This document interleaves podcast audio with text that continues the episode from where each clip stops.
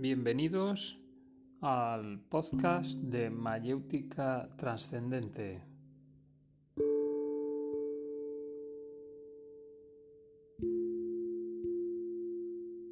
En el capítulo de aproximaciones a la mística, hoy presentamos aproximación al Dios Redentor. Un texto original de Eric Tolón.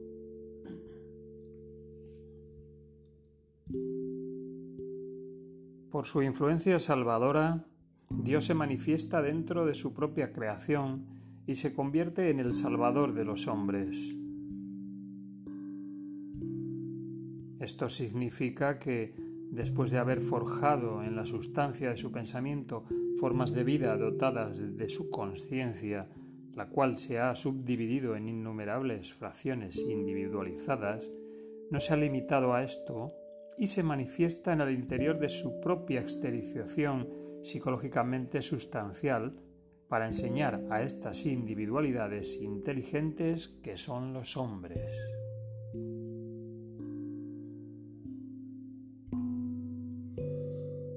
Mediante su enseñanza, el Señor revela el proceso de espiritualización a través del cual dichas individualidades humanas pueden iniciar un camino que, en esta vida y más allá, les permitirá participar en la dicha inconmensurable resultante del conocimiento integral de su naturaleza trascendente.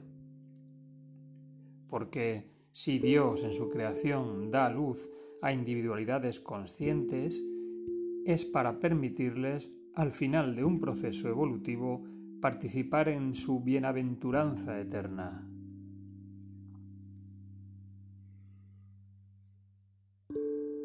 Es gracias a la influencia redentora que Dios vierte en su creación que la individualidad consciente del hombre tiene la oportunidad de acceder y participar en la trascendencia divina.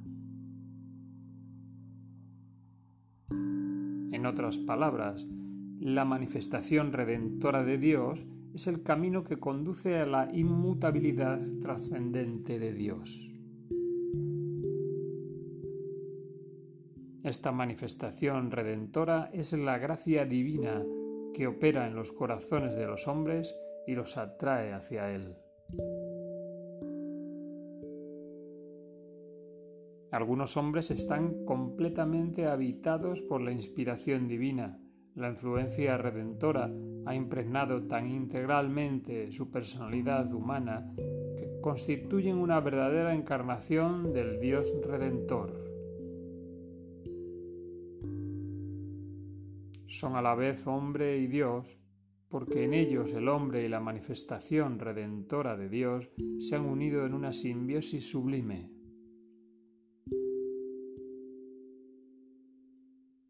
Estos hombres, entre los cuales, sin ninguna pretensión de dar una lista exhaustiva, podemos citar Zaratustra, Confucio, Lao Tse, Buda, Shankara, Ramanuja, Guru Nanak, Pitágoras, Moisés, Jesucristo, Mahoma, Baha'u'llah, Parasurama, Rama, Krishna, Mahavira, Sonkapa, Manes, Hermes, Orfeo, David, Salomón, Hakim.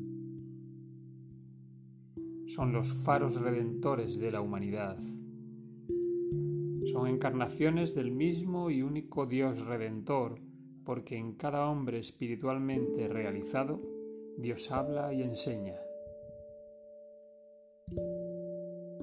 ¿Está Dios presente de manera idéntica en cada hombre inspirado?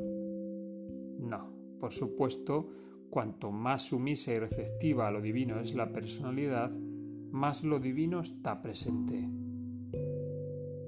Algunos son totalmente sumisos, completamente abiertos a la gracia y, por lo tanto, la manifestación del Salvador los impregna completamente como el agua empapa una esponja. En otros quedan aspectos de la personalidad que no están impregnados por lo divino. Por lo tanto, hay una escala completa desde la encarnación total de lo divino en un hombre hasta la encarnación parcial, transitoria y efímera. No intentemos determinar la proporción de la plenitud de la encarnación divina que se ha manifestado en los grandes maestros fundadores de las religiones. Tal enfoque solo se basaría en una serie de juicios arbitrarios y este sería un terreno fértil para las polémicas estériles. ¿Quién, sino Dios, podría saber lo que está sucediendo en el misterio de las conciencias? Desde el comienzo de la historia humana, Dios, en su aspecto de Salvador, se ha encarnado de manera episódica en la humanidad.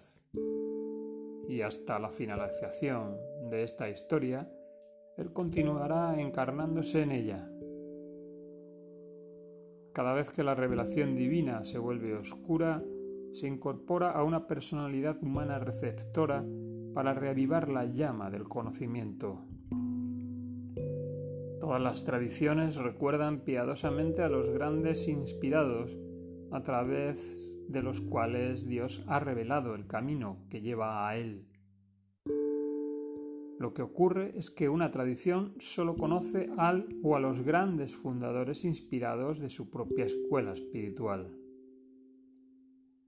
Por la intervención de la parcialidad sectaria, el resultado es que muchas tradiciones se niegan a admitir la existencia de las manifestaciones del Redentor único en otras tradiciones. Así, por ejemplo, para el judaísmo, Moisés es el más grande, para los cristianos el Cristo es el único, para el Islam Mohammed es el último. Lo que es cierto para las grandes religiones también es cierto para las sectas pequeñas que se aferran agresivamente a una manifestación parcial de lo divino. Es a la vez triste y divertido notar que el hombre, por su sectarismo, trata de imponer ficticiamente un límite a la manifestación redentora de Dios. Él cree en la manifestación o en el descenso encarnado del Salvador en un hombre, en aquel que ha fundado la tradición a la que pertenece, pero se niega a concebir que este mismo Salvador, en su eternidad, haya podido manifestarse en la humanidad antes de la fecha histórica que marca el nacimiento de la encarnación divina a la que dedica un culto. Del mismo modo, se niega a considerar que se manifiesta en otros hombres después de la muerte de esta misma encarnación. O aún más, que pueda manifestarse y encarnarse simultáneamente en varios hombres. Lo divino obviamente no está sujeto a contingencias espaciales. En resumen, según ellos, Dios es todopoderoso, excepto en este preciso punto en el cual debe obedecer a los deseos e ilusiones de los teólogos. Como podría esperarse, los sectarios, que rechazan la pluralidad de las manifestaciones divinas en la humanidad, utilizan varios argumentos para apoyar su opinión, a menudo basados en la exégesis y la manipulación abusiva de las escrituras. No hay peor ciego que aquel que no quiere ver.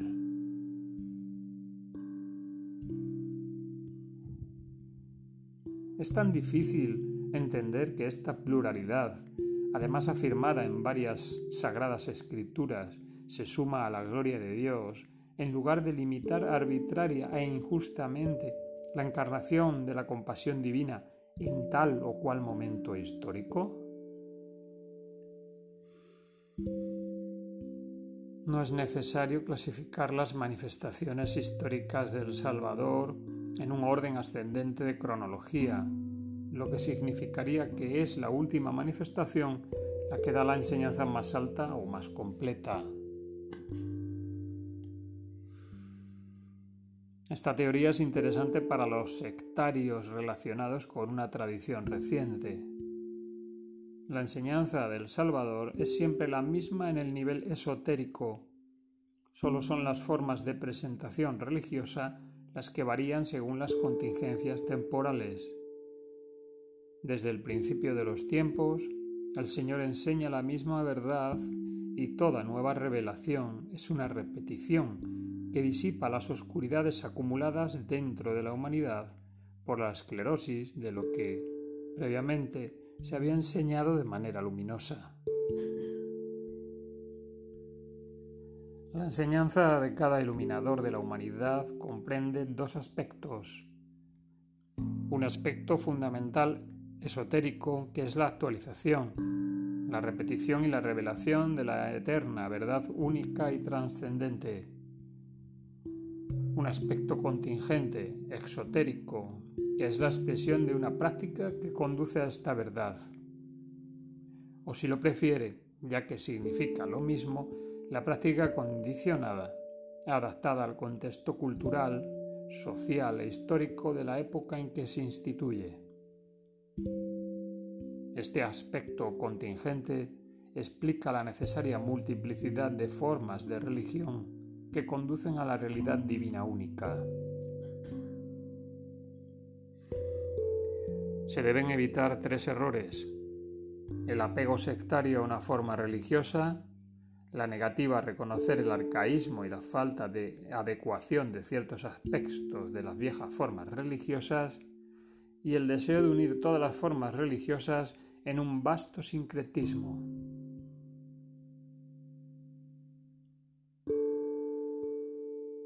Estos tres errores tienen por mismo origen la fijación en las formas religiosas, que son útiles en su contexto, pero circunstanciales en sí mismas, y el desconocimiento de la unicidad esotérica eterna de toda religión.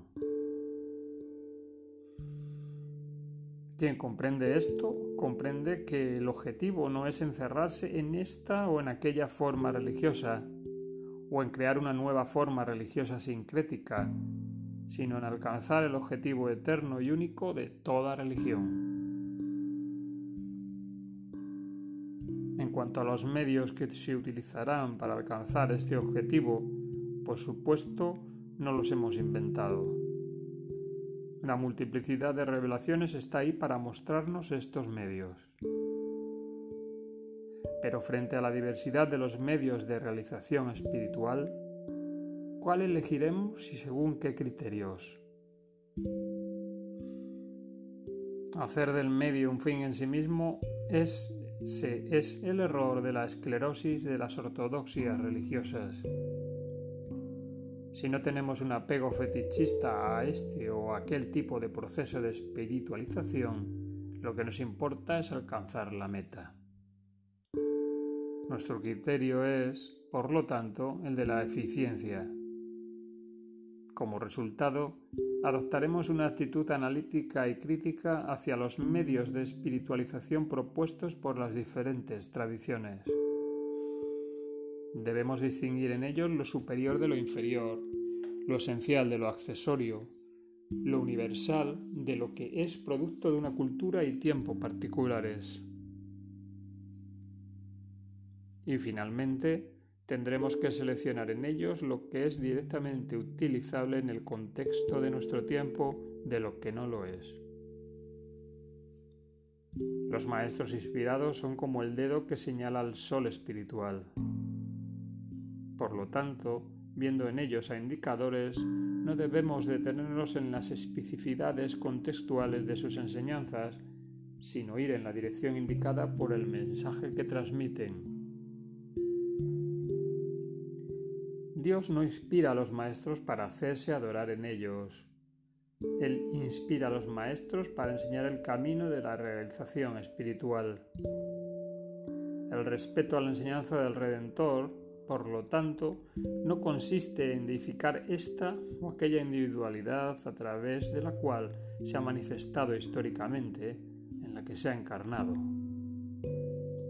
El respeto a su enseñanza consiste en elevarse hacia lo que él señala sin descanso, a través de sus múltiples dedos. Repitámoslo. encarnado de manera plenaria su influencia redentora e inspiradora en la personalidad de los grandes maestros, fundadores de los movimientos espirituales y guías de la humanidad, Dios se nos revela y nos atrae hacia Él. Él busca atraernos hacia sí mismo, ya que está en su gloria trascendente e inefable, y no hacia lo que aparece en la manifestación limitada de sus encarnaciones. Es por eso que la deificación y adoración de los maestros, como es practicada constantemente por un grupo de religiones, constituye un callejón sin salida. Se trata de una sustitución, en lugar de seguir lo que es esencial en la enseñanza de los maestros, más allá de ciertas características étnicas con valores pasajeros, adoramos la memoria del maestro, instituyendo un culto fetichista hacia él. Esta adoración es sencillamente una forma de alejarse, es uno de los tortuosos procesos por medio de los cuales el hombre se resiste a la gracia. De hecho, realizar ciertas ceremonias, rendir homenaje a diversas representaciones religiosas, recitar o cantar textos, no forman parte de una espiritualidad exigente. Es más bien una forma de darse una buena conciencia. En cambio, estudiar y aplicar los fundamentos esenciales de la enseñanza de cualquier gran maestro espiritual, eso sí es una árida exigencia. Esta exigencia es evitada de manera confortable entre lo que debemos llamar fariseísmo espiritual. Este es uno de los aspectos de la lucha entre las fuerzas de liberación espiritual y las fuerzas de la ignorancia.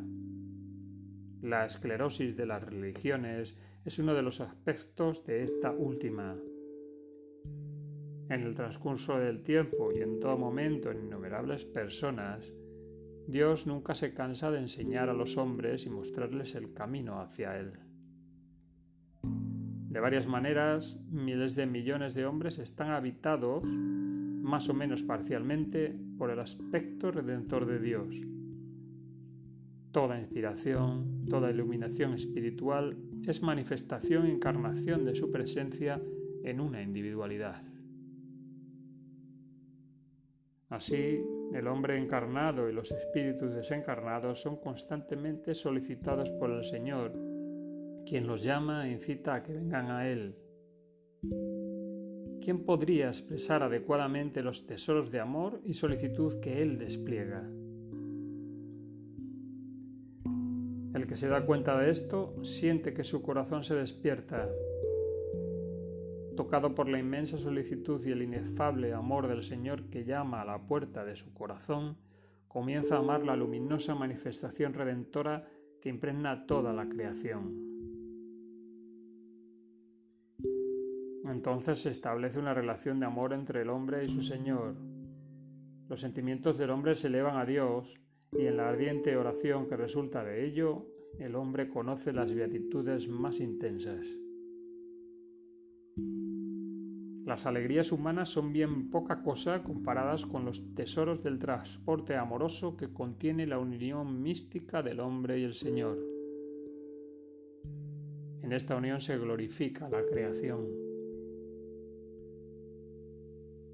Gracias al amor que el hombre experimenta hacia el Señor, el hombre deja de ser una densidad opaca que mantiene la conciencia individual en la ignorancia espiritual, iluminada por el amor místico. El hombre se convierte en un receptáculo en el cual pueden derramarse esplendores divinos. Se produce una transfiguración interior del hombre Recordemos algunos datos esenciales. El hombre es parte de Dios, su cuerpo y su mente son una parcela de la divina sustancia universal. Su conciencia es una parcela de la divina conciencia universal. A través del cuerpo y la mente, Él participa en la manifestación cósmica de Dios a través de la conciencia, participa en la esencia trascendente de lo divino no manifestado. Al conocer mi esencia trascendente, que es la conciencia pura del ser, acaece la realización espiritual de la esencia. Pero esta realización espiritual de la esencia deja la parte material del hombre sin realizar espiritualmente. El hombre como sustancia, es decir, una parcela psíquica de la manifestación cósmica, se realiza espiritualmente a través del establecimiento de una relación mística con la manifestación redentora de Dios. Al desidentificarme del hombre, lo abandono. Este abandono es necesario para conocer mi esencia. Pero, ¿soy solo esencia? No, soy esencia no manifestada y sustancia manifestada. Al nivel de mi conciencia, la realización espiritual me lleva al conocimiento y la dicha trascendente de lo divino no manifestado, mientras que, a nivel de mi personalidad, es la realización, relación de amor que establezco con la manifestación redentora de Dios lo que logra mi transfiguración espiritual. No confundas el desarrollo del hombre con la transfiguración del hombre. El desarrollo del hombre ocurre por el cumplimiento de las virtualidades que la sustancia universal ha depositado en él, por la concreción de predisposiciones y aspiraciones que le son psicológicamente puras. La transfiguración mística del hombre, que debe realizarse en la medida de lo posible en el contexto de las actividades que contribuyen al desarrollo de la personalidad, es el resultado de la apertura del corazón a lo divino. Cuanto más abierto está el corazón a lo divino, mayor es el amor y la aspiración que tenemos internamente hacia Él. Lo divino vierte en nosotros la plenitud de su gracia y es su influencia que transfigura al hombre. La transfiguración es una transformación interior en la cual el hombre se convierte en un espejo de las cualidades del Redentor. Hasta aquí el podcast de hoy. Puedes encontrarlo en mayéuticatrascendente.com. Gracias por difundirlo y dejar tus comentarios.